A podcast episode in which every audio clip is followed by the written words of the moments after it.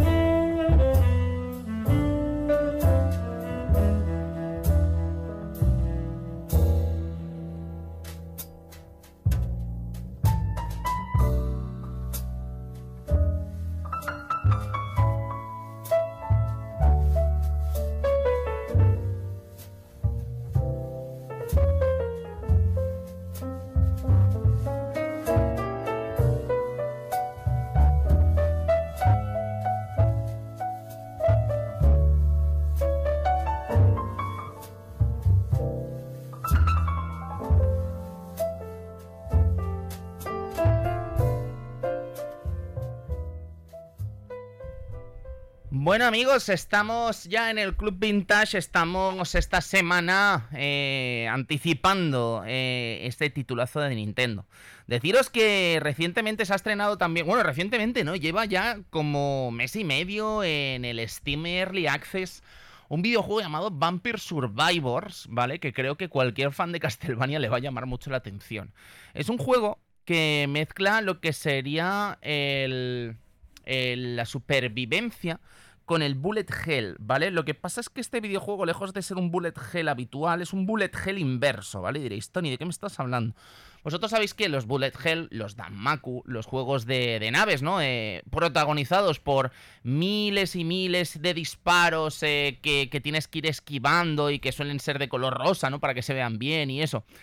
Eh, llámese Ikaruga, por ejemplo, y tantísimos otros videojuegos clásicos de este género, bueno, pues digamos que aquí el que lanza las bolitas y el que lanza las cosas eres tú contra hordas y hordas y hordas de enemigos, ¿no? Entonces es un juego bastante curioso. Y digo, ¿por qué tiene que gustarle a la gente de Castlevania?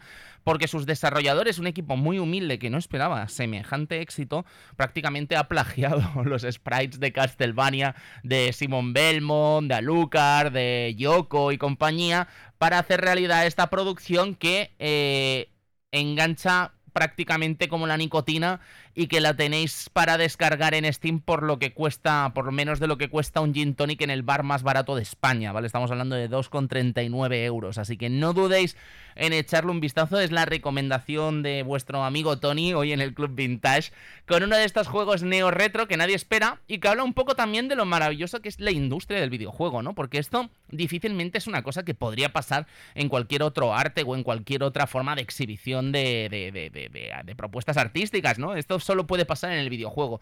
Rara vez pasaría en el cine, rara vez pasaría en la música, rara vez pasaría en la literatura, ¿no? Un éxito tan explosivo y, viniendo prácticamente de la nada, ¿no? Y con, con tanta cara, ¿no? Como han mostrado estos desarrolladores haciendo un videojuego realmente adictivo, divertido y que sea tan sumamente cutre. Echadle un vistazo de verdad porque os llamará la atención. Bien amigos, nos vamos a ir al año 1987 y muchos diréis, pero ¿no hubo un Punch Out antes de 1987? Efectivamente sí, pero vamos a hablar, vamos a centrarnos hoy en la versión de Nintendo Entertainment System. Hablaremos de las otras versiones y ya sabéis que la versión de cartucho de la pequeña de Nintendo de 8 bits se estrenó en el año 87, año en el que se celebraron la primera edición de los Goya, en la que, eh, que están de moda de hecho porque estos días han sido los Goya aquí en España, y el caso es que la primera edición la ganó la película El viaje a ninguna parte, con mejor dirección para Fernando Fernán Gómez, mejor actor principal para el mismo Fernando Fernán Gómez, mejor actriz se lo llevó la recientemente fallecida, la malograda Verónica Forqué, y en fin, eh, muchísima, muchísimo arte en esta lista de, de, los Goya del año 1987. En películas no vamos a hablar de algo tan artístico como los que hemos citado, ¿no? Verónica Forqué y Fernando Fernán Gómez y compañía. Vamos a hablar de una película un poco más taleguera, podríamos decir, como es Over the Top, que aquí en España se, como, que se conoció como Joel Halcón, en una de esas míticas traducciones absurdas que a veces hacemos en este país, ¿no? Ya sabéis, una película protagonizada ni más ni menos que Paul Sylvester Stallone y con David Mendehal. El caso es que esta película eh, bueno, es una película de pulsos, ¿vale? Por absurdo que parezca, es una especie como de road trip de Stallone con su hijo, mmm, eh, que tuvo con una mujer que de la que se ha separado, y digamos que es la, la, batalla, ¿no? De dos familias, ¿no? La batalla de Stallone, un hombre humilde, trabajador en mercancías, en camiones y tal, entrenando el tríceps eh, 24/7 prácticamente durante toda la película, versus la familia de la mujer, en una relación que parece buena con el propio Stallone, pero que los padres eh, parece ser que han querido hundir, ¿no? Porque no era de la alta alcurnia, podríamos decir. El caso es que eh, Stallone deberá llevar a su hijo a, con su familia y en medio se verán envueltos en una especie de campeonato de pulsos, ¿vale? Del arm wrestling, ¿no? Que lo llamarían en Estados Unidos. Eh, una historia, pues bueno, la verdad es que un poco tonta, pero que yo creo que es muy entrañable. A mí me ha gustado siempre esta película, aunque parece ser que Stallone, en declaraciones que hizo a Ain't Cool, no es que sea, ni mucho menos, su película favorita. De hecho, en estas declaraciones comenta, no fue una buena experiencia, fue algo que no debía haber hecho, me tomó en un momento de debilidad, había mucho dinero de por medio y en ese entonces yo creía que podía hacer cualquier cosa que funcionara. Fue una tontería. Bueno, no sé, yo creo que el bueno de Slee tiene películas muy buenas, tiene películas muy malas, y yo creo que esta está un poco alejada de la zona fría y de la zona caliente, ¿vale? Yo creo que es de la zona tibia. Lo que sí que tiene es un disco maravilloso eh, que es su banda sonora, ¿no? Over the Top, que como es habitual en este tipo de productos que se lanzan en estas épocas basadas en películas, no solo contienen algunos de los temas principales de la peli, sino que incluyen también algunos temas que, bueno, de alguna forma tendrían algo que ver pasajeramente con la propia película, ¿no? Entonces tenemos temas como el Winner Take It All de Sammy Hagar, Van Halen y Denny Carmassi, que sí que sale en la película. Tenemos también Take It Higher, de, que de alguna forma era como el tema principal, con eh, esos acordes, ¿no? De Over the Top en medio. O luego tenemos también cosas como The Fight, del mismísimo Giorgio Moroder, que, bueno, en fin, es un pedazo de artista increíble que puso bandas sonoras maravillosas como eh, Scarface, ¿no? Por ejemplo. Luego tenemos también una colaboración del mismísimo hermano de Sylvester Stallone, eh, Frank Stallone, con la canción Bad Night u otras como, eh, eh, bueno, en fin, un montón de canciones interesantes que vale la pena. Indies Country era la que iba a comentar, que era una especie de alegoría, ¿no? Al país norteamericano con toda la pomposidad, ¿no? Que, podráis, eh, que podáis imaginar por parte de los Yankees. Bien, en deporte nos vamos a ir al fútbol español, nos vamos a ir a la Copa del Rey de 1987 porque tiene cierto sabor zaragozano. Estamos hablando de la Copa del Rey que ganó la Real Sociedad en los penaltis al Atlético de Madrid tras empatar a dos con goles de Silva y Rubio por parte del Atlético y de López Ufarte y Chique Beguiristain por parte de la Real Sociedad. El penalti errado por el Atlético fue errado por Quique Ramos y el que le dio la victoria en esta segunda Copa del Rey, que fueron a las vitrinas de Anoeta, fue de la Rañaga. Este partido, como digo, se jugó aquí en la Romareda con 40.000 espectadores y lo pitó un tal Ramos Marcos, ¿vale? Que seguramente muchos conoceréis porque, bueno, se hizo famoso después, bueno, ya era un árbitro muy famoso, pero se hizo famoso también por ser un tertuliano habitual en el día después y naturalmente en Punto Pelota y el Chiringuito. La cosecha de 1987, pff, maravillosa. Estamos hablando de Contra, estamos hablando de Afterburner, estamos hablando de Double Dragon, que ya sabéis que tiene programa aquí en el Club Vintage, California Games, Operation Wolf o el mítico, mítico Maniac Mansion. Pero ¿qué más teníamos en 1987? Pues esta maravilla que está sonando ahora mismo.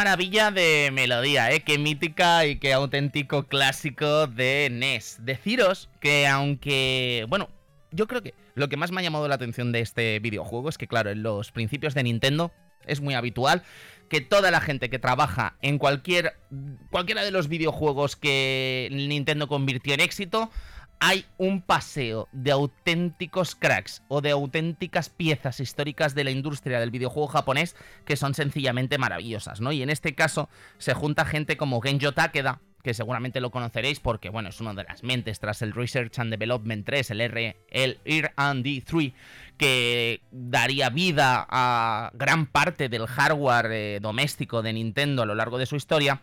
Tenemos a Shigeru Miyamoto, del que sobran prácticamente presentación, porque estamos hablando ni más ni menos que del creador de Mario, que se encargó del diseño artístico de los distintos personajes de este videojuego.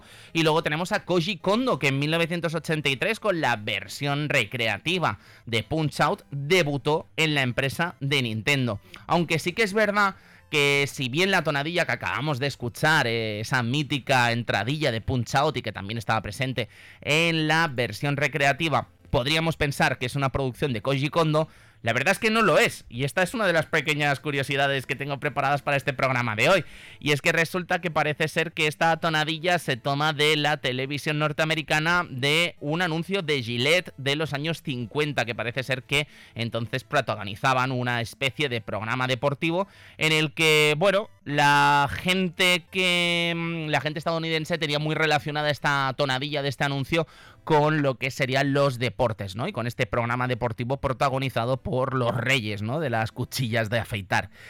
Otra curiosidad es que esta canción tampoco es de Koji Kondo, ¿vale? Esta canción es de otro, de otro compositor, luego hablaremos de ello, pero ¿qué sería de este programa si no escuchamos un poco esta melodía?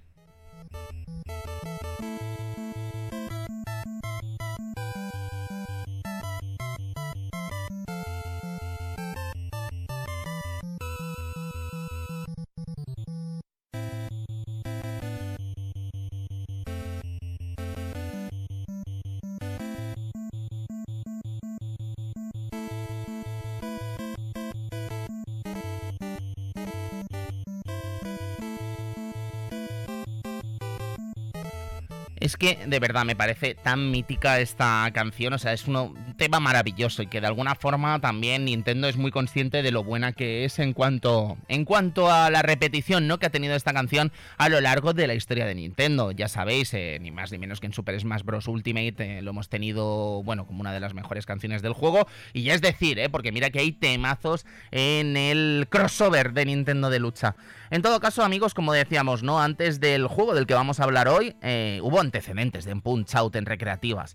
El primer Punch Out se lanzó en 1983 con el Research and Development 3, eh, la parte encargada del hardware que decíamos de Nintendo, y con Genja Takeda al frente de este desarrollo. Eh, tengo una frase muy curiosa de Genja Takeda que comparte el maravilloso canal Gaming Historian, que bueno, llevan yo creo que ya más de una década, ¿no? Compartiendo la historia del videojuego. Y tiene un vídeo de Punch Out del que, bueno, hay muchas referencias en este programa porque creo que el trabajo que hace este canal es maravilloso, ¿no? Y este canal destacamos una frase que me parece muy curiosa, sabiendo cómo es Nintendo a principios de los 80 y sabiendo todo lo que ha hecho Nintendo a principios de los 80, esta frase de Takeda me parece eh, realmente representativa, ¿no? Comentaba, tenemos que tener a las personas más talentosas porque se nos asignan tareas totalmente impensables. Porque es que habían cosas totalmente impensables en la Nintendo de principios de los 80, ¿no? Y prácticamente irrealizables. Y como decía antes de empezar el programa, eh, muchos de los éxitos de Nintendo eh, se basan en casualidades que degeneran en historia, en auténtica historia, en, los principales capítulos, me atrevería a decir, de la historia del videojuego, ¿no?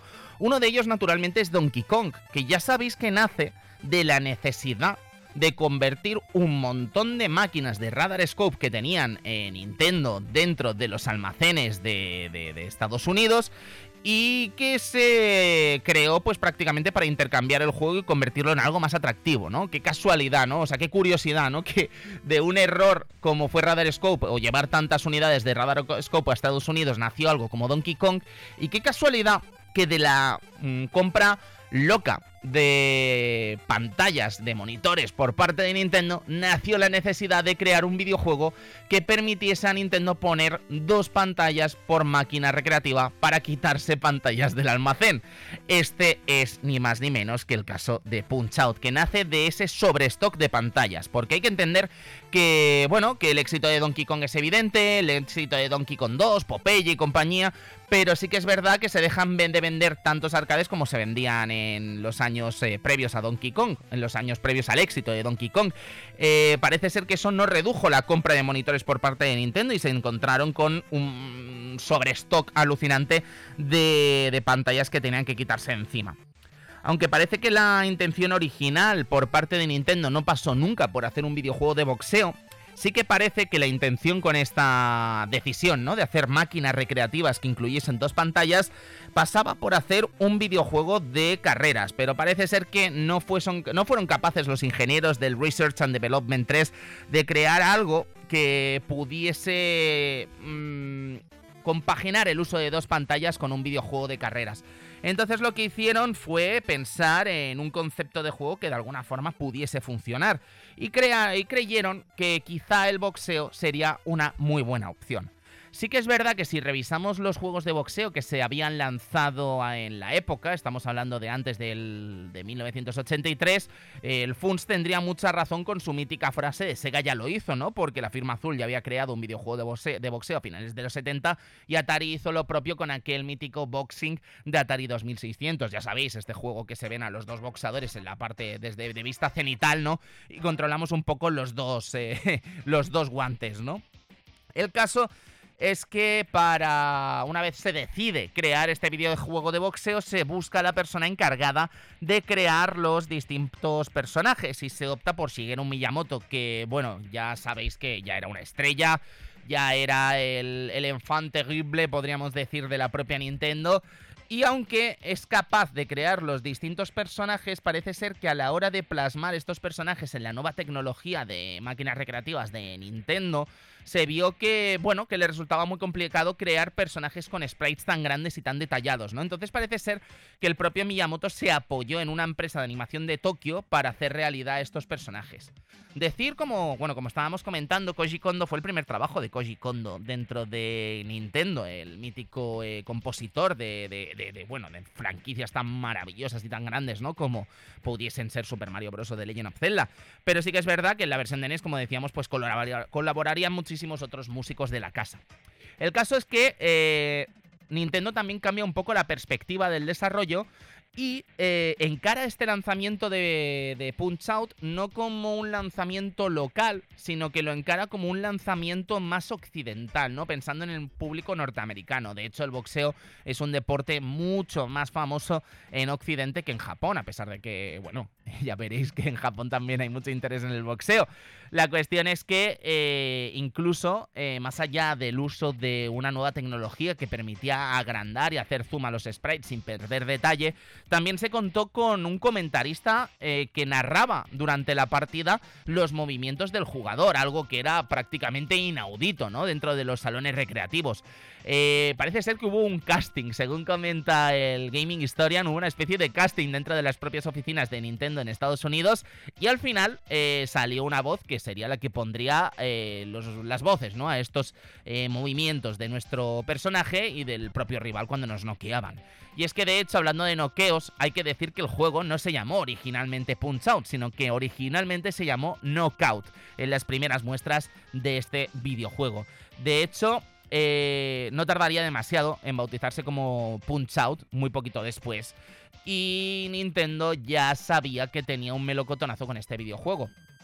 Porque no dudó en lanzarse en una feria tan importante como el ASI de Chicago en marzo de 1984 de la mano de un boxeador que sería muy famoso entonces, pero que no sería Mike Tyson. Podríamos pensar que el primer boxeador que tuvo relación con eh, Punch Out fue Mike Tyson, ¿no? Pero no, no, fue Larry Holmes, un campeón del mundo que estuvo presente durante la feria en el evento, eh, en el stand de Nintendo, eh, premiando al jugador o al visitante de la feria que sacase más puntuación del día de Punch Out con un guante firmado por el mismísimo boxeador. Unos guantes que seguramente a día de hoy pueden costar una auténtica fortuna. Pero el caso es que, bueno, Punch Out eh, no tardaría demasiado en estrenarse. Estábamos hablando de, su estreno poco después, en el año 1983. Y el caso es que mm, una batalla contra seis luchadores, ¿no? Algunos que serían muy míticos después en la versión de NES y otros que no tanto. Estamos hablando de Glass Joe, estamos hablando del cubano Piston Hurricane, Bald Bull, que después haría también una especie de cameo en el videojuego de Pulsos, una especie como de secuela espiritual de Punch Out que lanzarían después de Super Punch Out en recreativa. Estamos hablando de Kid Quick, Pizza Pasta de Nunca adivinaréis el país, Italia, naturalmente, y Mr. Sandman, el primer campeón de pesos pesados de la historia de Punch Out. El caso, amigos, es que estamos hablando de un título eh, que, bueno, yo creo que lo que más llama la atención efectivamente es el asunto de las dos pantallas, ¿no? ¿Cómo se resolvió esto? Muy sencillo, en la parte inferior, que es la que tendría el jugador delante de, de su cara, ¿no? Pues tenemos lo que es la batalla contra el boxeador. La parte de arriba estaba más centrada en lo que era el HUD, en lo que era la puntuación y de alguna forma presentaba al juego pues una vista realmente eh, limpia, ¿no? De lo que era la pantalla, porque estamos hablando de una pantalla prácticamente sin puntuación y sin HUD, pues imaginad lo, limpio que se veía, ¿no? Que no era muy, muy habitual. El caso es que también era interesante porque imaginad que no te hacía falta acercarte a la máquina recreativa para ver contra quién estaba jugando eh, fulanito de tal, ¿no? Sino que solo bastaba con una vista rápida a la parte de arriba para saber si el jugador estaba batiendo un récord o se había llegado a algún rival que el resto de jugadores del salón recreativo todavía no había visto, ¿no? Entonces llamaba bastante, bastante la atención.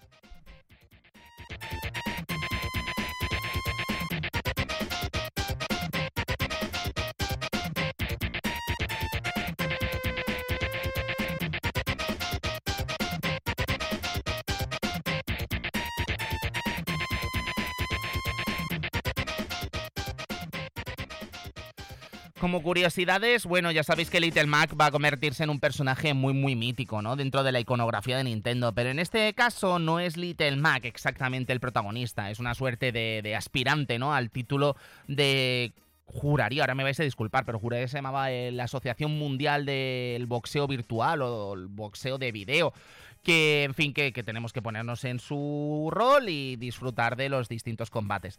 Decir que, bueno, que además la, la forma en la que Arakawa y Arakawa, eh, Genjo Takeda y Miyamoto y compañía resolvieron el hecho de la aparición de un personaje eh, que tapaba al rival fue muy interesante también en los tiempos que corren y es que convirtieron al protagonista en un personaje vectorial que transparentaba lo que era eh, al rival, ¿no? Entonces de alguna forma no era un gran obstáculo para ver los movimientos del rival, estudiarlos y de alguna forma contrarrestarlos, ¿no? Que era prácticamente el objetivo de este juego.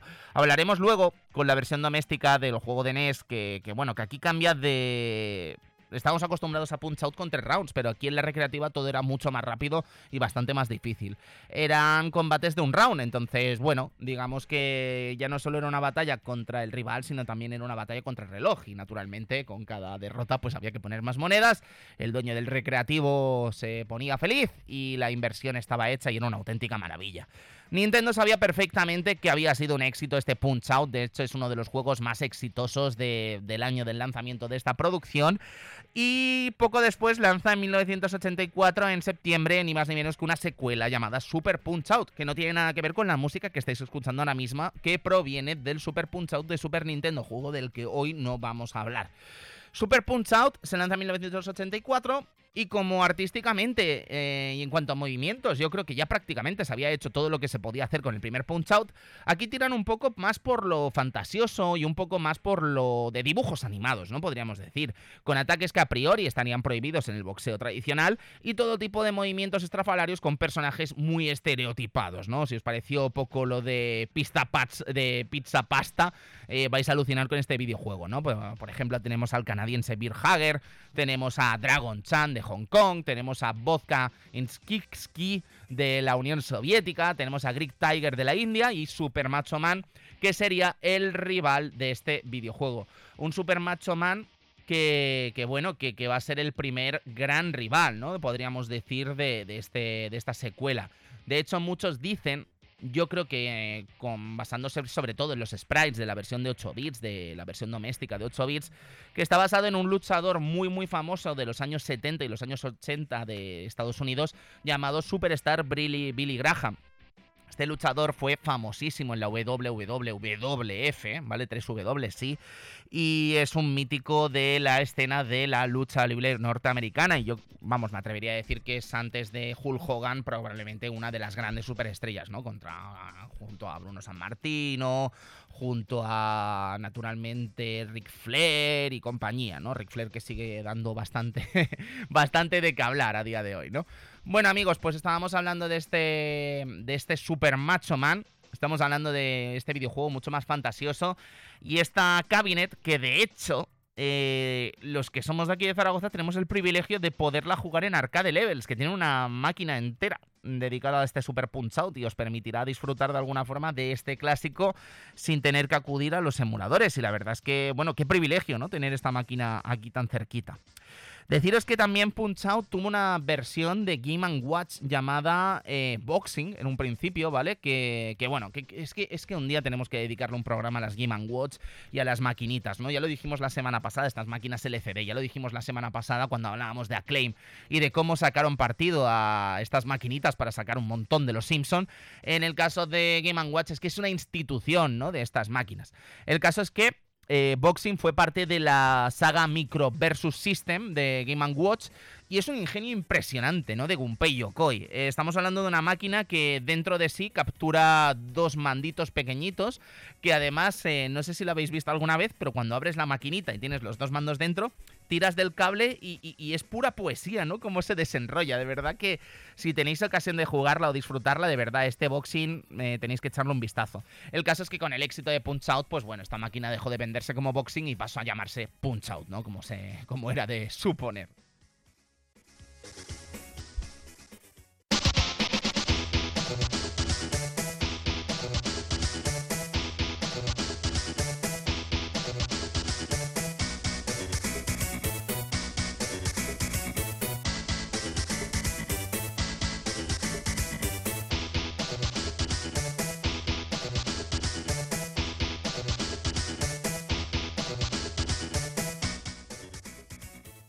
Imaginad que este videojuego, pues bueno, es un éxito ya dentro del catálogo de Nintendo, ¿no? Y pensad que, bueno, estamos hablando de que se ha lanzado ni más ni menos que Nintendo en el mercado norteamericano después del crash de, 1983 y naturalmente hay que hacerle un huequito a los distintos juegos importantes de Nintendo, ¿no? Donkey Kong ya estaba ahí, Super Mario Bros. también estaba allí.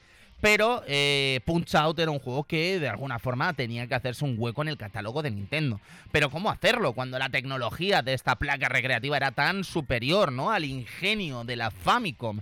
Pues muy sencillo, bueno, no tiene nada de sencillo. La gente del Research and Development 3, que fueron los que se encargaron también de hacer realidad este port, tuvieron que hacer muchos ingenios para lanzar este videojuego el 18 de octubre de 1987 en los Estados Unidos. Tardaría poquito más, un poquito más en lanzarse en Japón y Europa, apenas unos meses, y vendió más de 3 millones de unidades, lo cual en la época lo convierte en un auténtico éxito.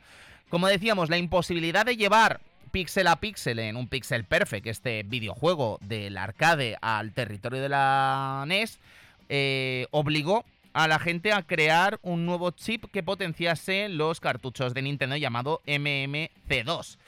eh, tampoco era posible, ni siquiera con la potencia extra de este chip dentro del cartucho de Nintendo, hacer realidad esos sprites tan enormes. Entonces, la gente del Research and Development 3 llegaron a una conclusión y es que una forma muy óptima de hacer realidad estos personajes tan enormes era separando los personajes en 16 piezas, ¿vale? Imaginad, eh, yo que sé, Glass Joe, ¿no? Por ejemplo, imaginad una línea en medio del personaje y repartid en ocho trozos cada una de las partes del cuerpo, ¿no? Pues esas partes del cuerpo eh, e-, eran animadas y se movían de forma acompasada para que dieran la sensación de que era un solo sprite. Se aprovecharon estos sprites y se repitieron en distintos personajes para ahorrar trabajo y la realidad es que solo tenéis que ver el trabajo maravilloso. Es que hay muy pocos videojuegos de Nintendo que tengan sprites tan, tan enormes es que es una maravilla y además están animados de forma estupenda. A mí, yo recuerdo cuando era pequeño que me llamaba muchísimo la atención la animación del cao, ¿no? De cómo caían ellos sobre la lona. Y es evidente que hubo que hacer muchos cambios con respecto a lo que veíamos en Recreativa, pero yo creo que, fue de alguna forma eh, una forma muy inteligente de llevar a cabo o de hacer realidad estos personajes dentro de la circuitería de Nintendo.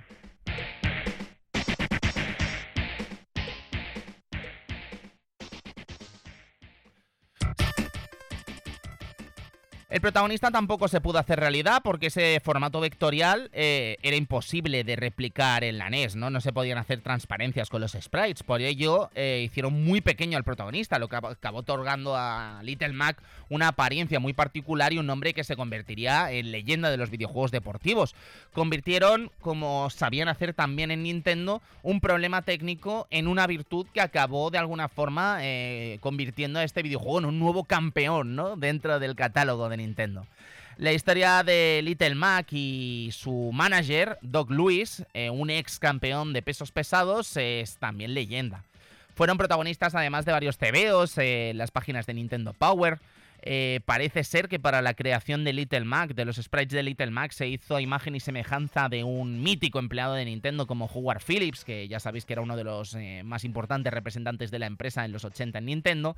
Y deciros que Howard Phillips recientemente ha sido noticia porque parece ser que se lanzó al territorio del Kickstarter para lanzar un libro en el que iba a explicar secretos insiders, ¿no? De su trabajo en Nintendo durante esa década de los 80. Así que, bueno, no lo perdería de vista y ya os digo, aquí desde, desde el Club Vintage estaremos muy atentos al lanzamiento de, esta, de, este, de este libro.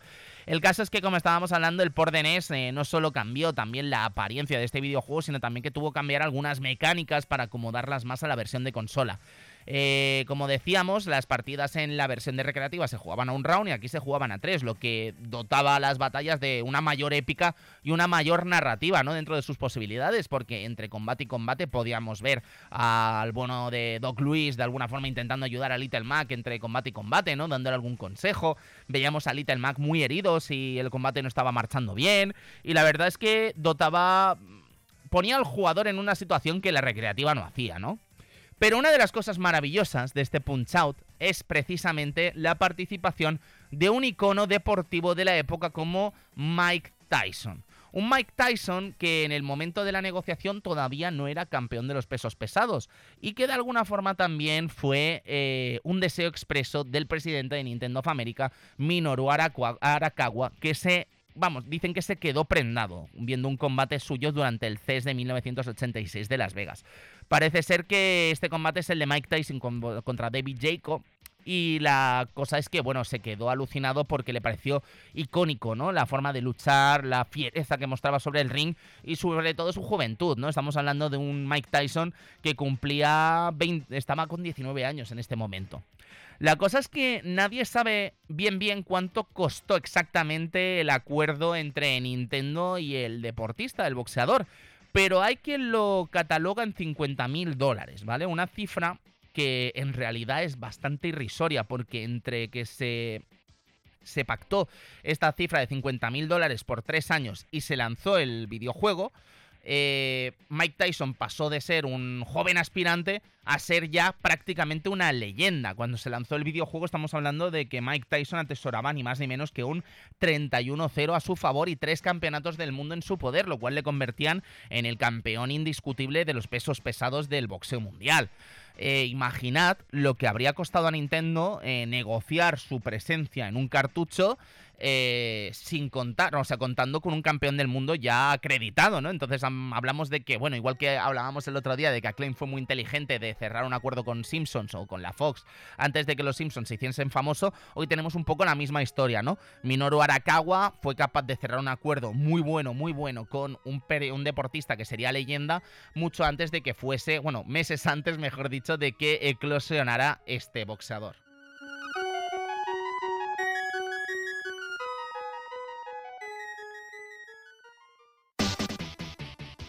Pero ¿cómo sería este videojuego? Pues tendríamos que enfrentarnos ni más ni menos que a 11 luchadores. Eh, Mike Tyson estaba en portada, pero no era lo más importante.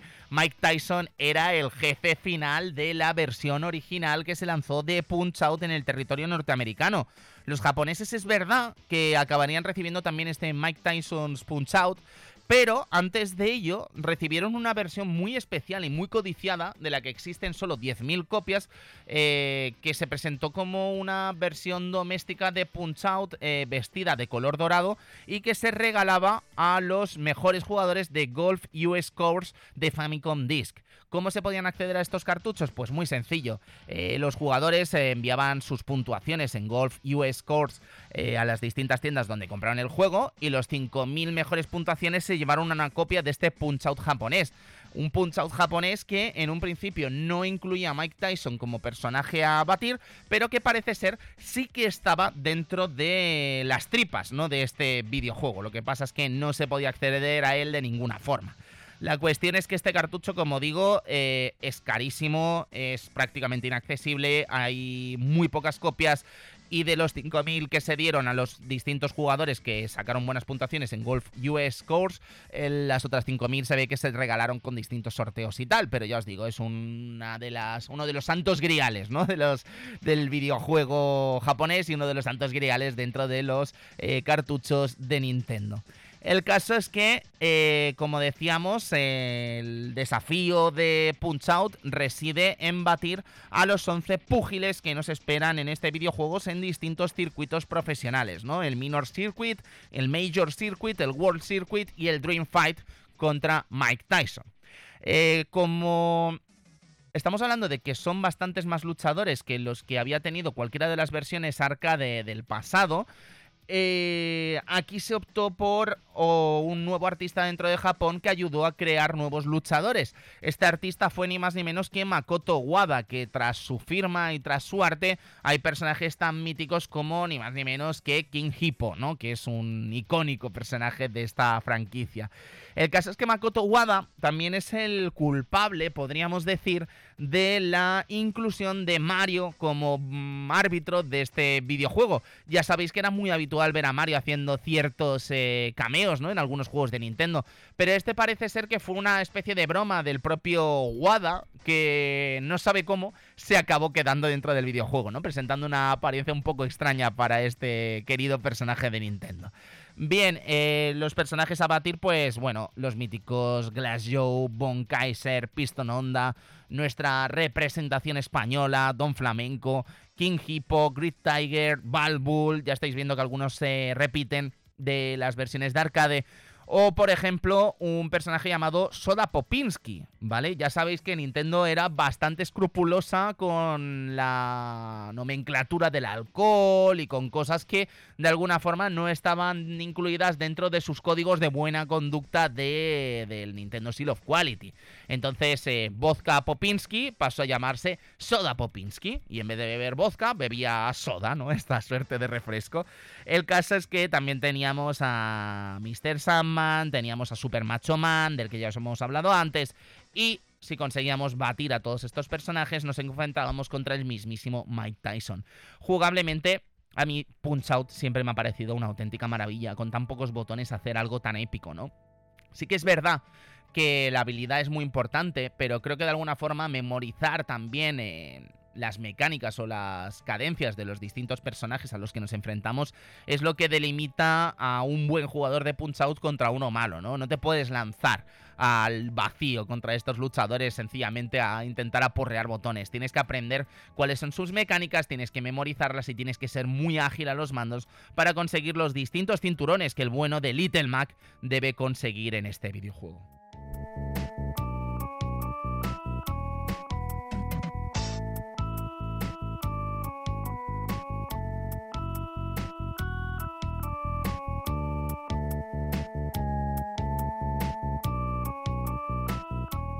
A lo largo de, la, de esta aventura ¿no? de boxeo tenemos también míticas escenas como el entrenamiento de, del bueno de Little Mac, que, bueno, viene acompañado de una música maravillosa, ¿no? Mientras el bueno de Doc Louis eh, está acompañándote con su bicicleta.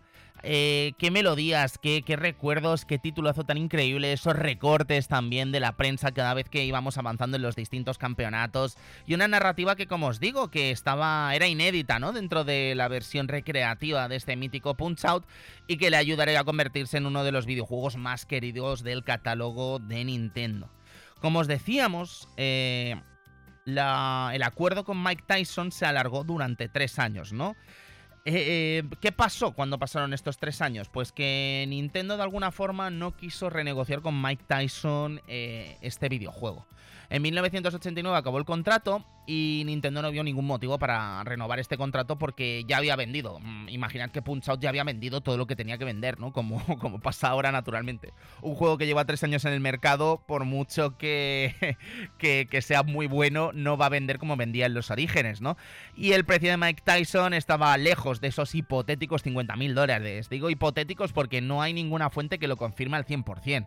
La popularidad de Tyson, a pesar de que sigue siendo muy muy importante, tampoco era la que era, porque tuvo un divorcio muy polémico en el que se le acusó de malos tratos contra su mujer, una actriz muy famosa del momento, y se convirtió en un personaje que, como imaginaréis, pues no encajaba dentro de ese código de conducta de Nintendo.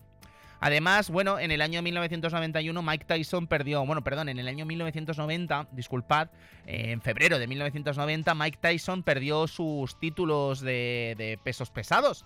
Lo perdió contra un tipo que seguramente os sonará, llamado James Buster Douglas. Eh, además, como os decía antes, ¿no? Lo perdió en Japón, o sea que imaginad que, claro, que había algo de interés por el boxeo, ¿no? Dentro de, del país del sol naciente.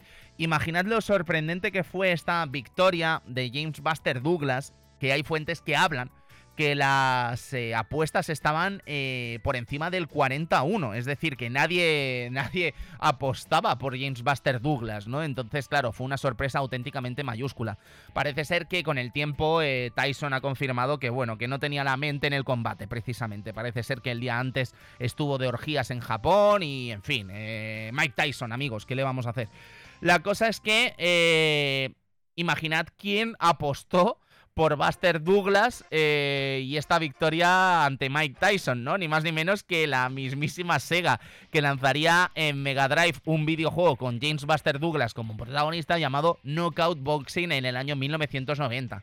De hecho, para aprovechar ¿no? esta imagen de James Buster Douglas, se basó en un videojuego que ya estaba en el lanzamiento, bueno, ya estaba en el catálogo japonés de, de Mega Drive, de la máquina de 16 bits, llamado Final Blow. Un videojuego de Taito que ni siquiera es muy bueno, la verdad, y que se lanzó en 1988 en Japón, ¿no? Lo único que hicieron fue revestir este Final Blow en un nuevo videojuego llamado James Buster Douglas Knockout Boxing. ¿no? Sí que es verdad que gráficamente a mí me ha parecido siempre espectacular, o cuando lo veía en su día me parecía un auténtico alucine este videojuego, pero no es precisamente una locura jugable como sí que pueda serlo este Punch Out, ¿no? Pero bueno, ya tienes un poquito el, Genesis 2 What Nintendo, ¿no? Es decir, el hecho de tener al tipo que ganó ni más ni menos que a Mike Tyson como portada de uno de tus juegos.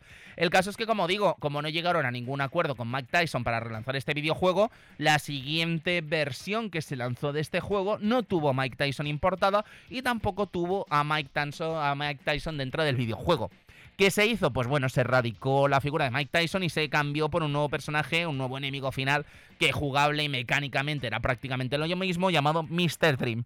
Este personaje, como os digo, aunque sí que jugable y mecánicamente venía a ser lo mismo, se le cambió la raza, se le cambió la cara y en fin, es un personaje que, que bueno, que ayudó a no mostrar ninguna referencia al púgil norteamericano.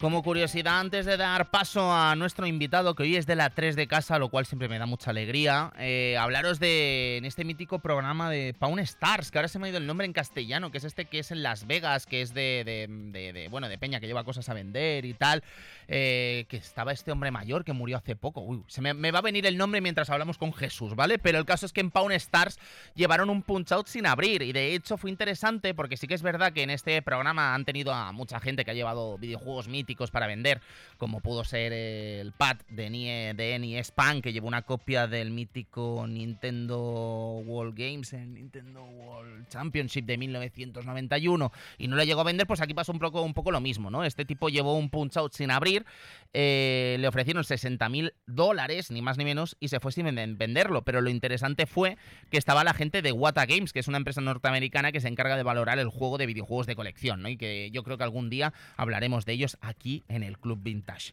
¿Qué sería un Club Vintage en un invitado? Estamos hablando hoy ni más ni menos que con mi querido amigo Jesús Bella de 3dejuegos.com, al que doy la bienvenida por primera vez aquí al Club Vintage. Jesús, ¿cómo estás?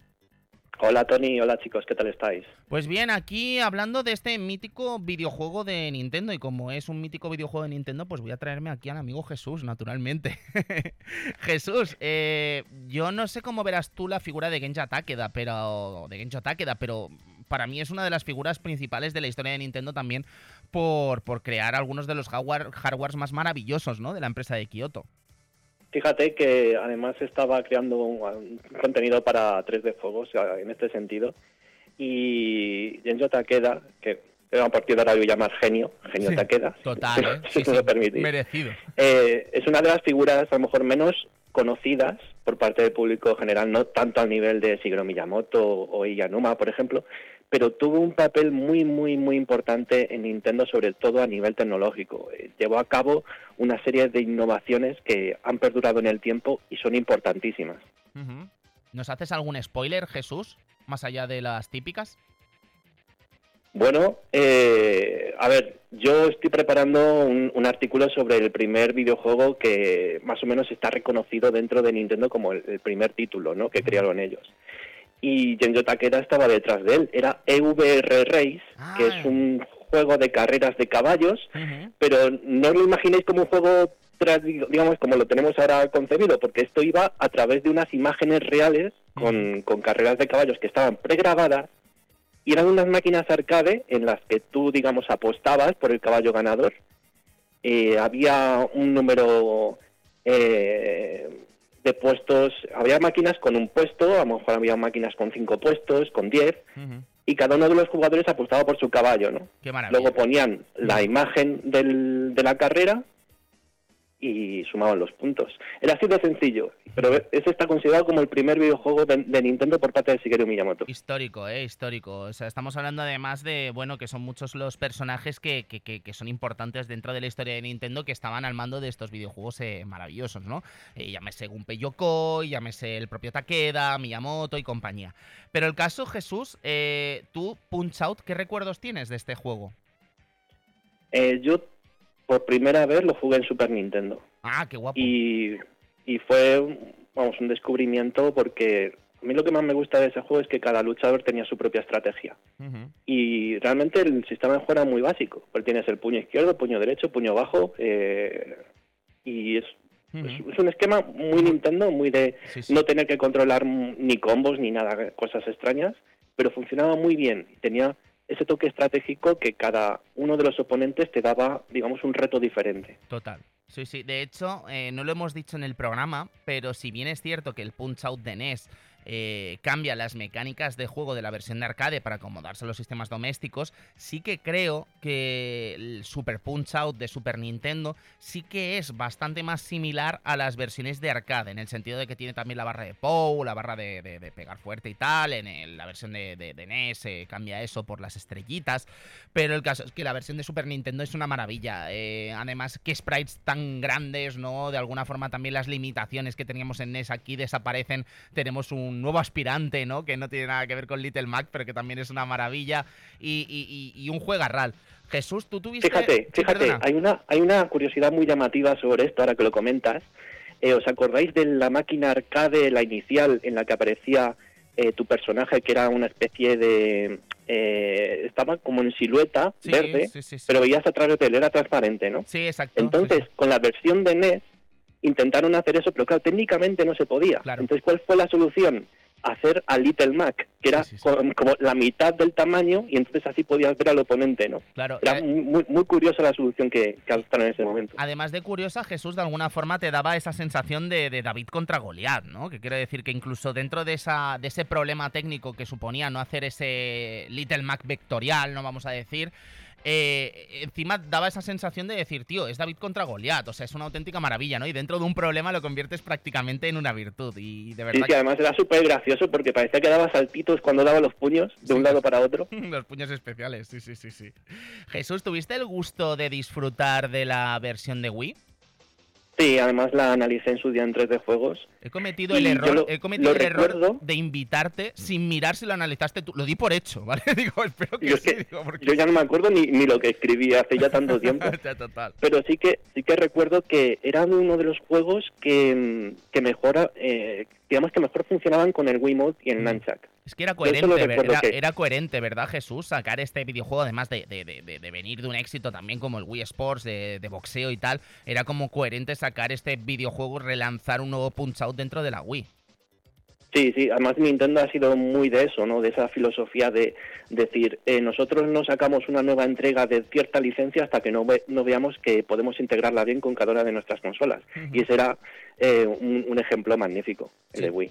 Total, de hecho, algo que no sabía, creo que este dato es de la, fuente bibliográfica, es el Gaming Historian comentaba que, que, bueno, ahora me vas a tener que ayudar tú, eh, los desarrolladores de Mario Strikers pidieron, bueno, el Mario Strikers Charged, ¿no? Si no me equivoco, era el de Wii, eh, pidieron expresamente, nadie sabía exactamente qué proyecto iban a pedir después de, lanzar el segundo videojuego de fútbol, ahora que vamos a tener uno tercero, Jesús, qué buena noticia, eh, pidieron expresamente hacer un punch out y de hecho fue como una sorpresa, ¿no? Y parece ser que el encargado de, mm, de, las licencias eh, en Occidente habló con Shigeru Miyamoto para pedir permiso, ¿no? Para hacer un nuevo Punch Out y Miyamoto le dijo que no, que no, que no tenía que hablar con él, que tenía que hablar con Takeda porque era una producción de Takeda y que si Takeda le daba el beneplácito pues lo lanzaban adelante, ¿no? Y a Takeda le pareció estupendo y efectivamente creo, Jesús, que salió un grandísimo juego, ¿no?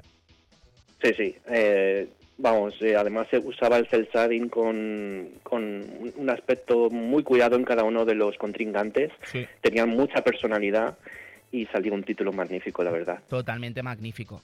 Jesús, eh, nada, cuéntanos un poquito, además de este artículo maravilloso que será de la historia de Nintendo y tal, eh, ¿con qué más nos puedes deleitar de, de, cositas que nos vengan en 3D Juegos y que puedas spoilearnos?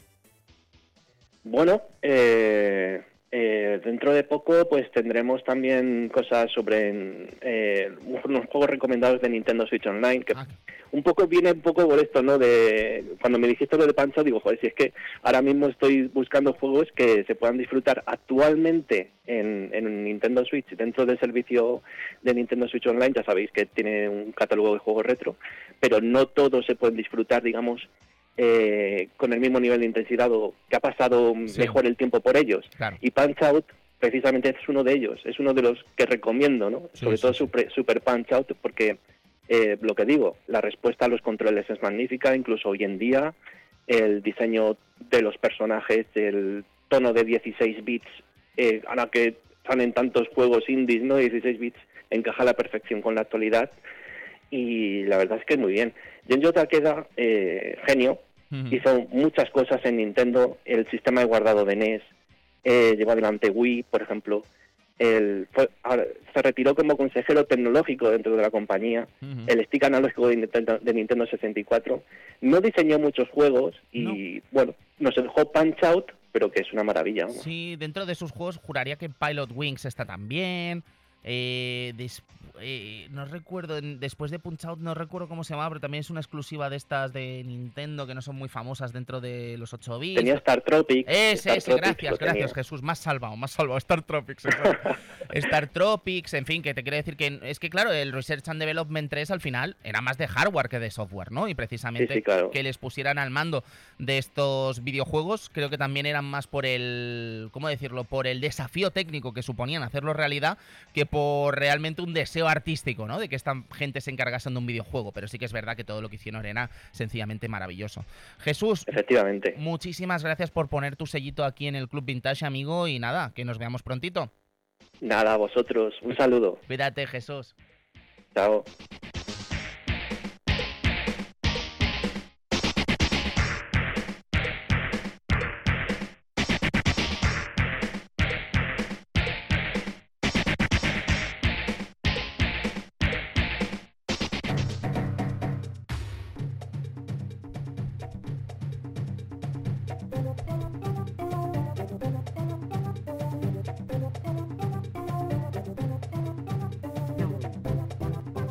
Me, da alegría esta canción, eh, os lo juro. Yo a Mac Caveman Ninja, eh, un videojuego maravilloso de Data East, una empresa que yo creo que ha estado infra, infra representada aquí en el Club Vintage, así que vamos a intentar hacerle el merecido homenaje. Es probable que no sea la semana que viene, ¿vale? La semana que viene va a ser uno de los dos siguientes programas muy probablemente, o puede que sí, no lo sé, pero vamos, que la verdad es que no sé si voy a poder hacer la visita que necesito para disfrutar de este videojuego como me gustaría, así que a lo mejor adelanto alguno de los dos siguientes programas para estar a la altura de este Joan Mac Caveman Ninja de Data East.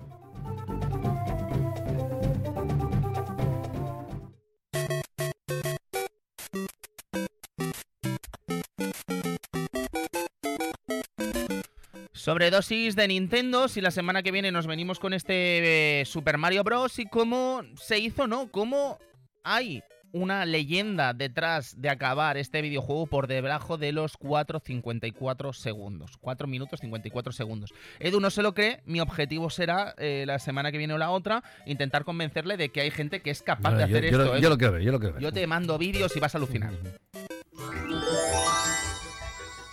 Dragon's Lair the fantasy adventure where you become a valiant knight on a quest to rescue the fair princess from the Dragon Slayer, se me ha adelantado el narrador de este mítico videojuego eh, que bueno, que creo que sorprendió a propios extraños en 1983 presentando auténtico cine de animación hecho videojuego.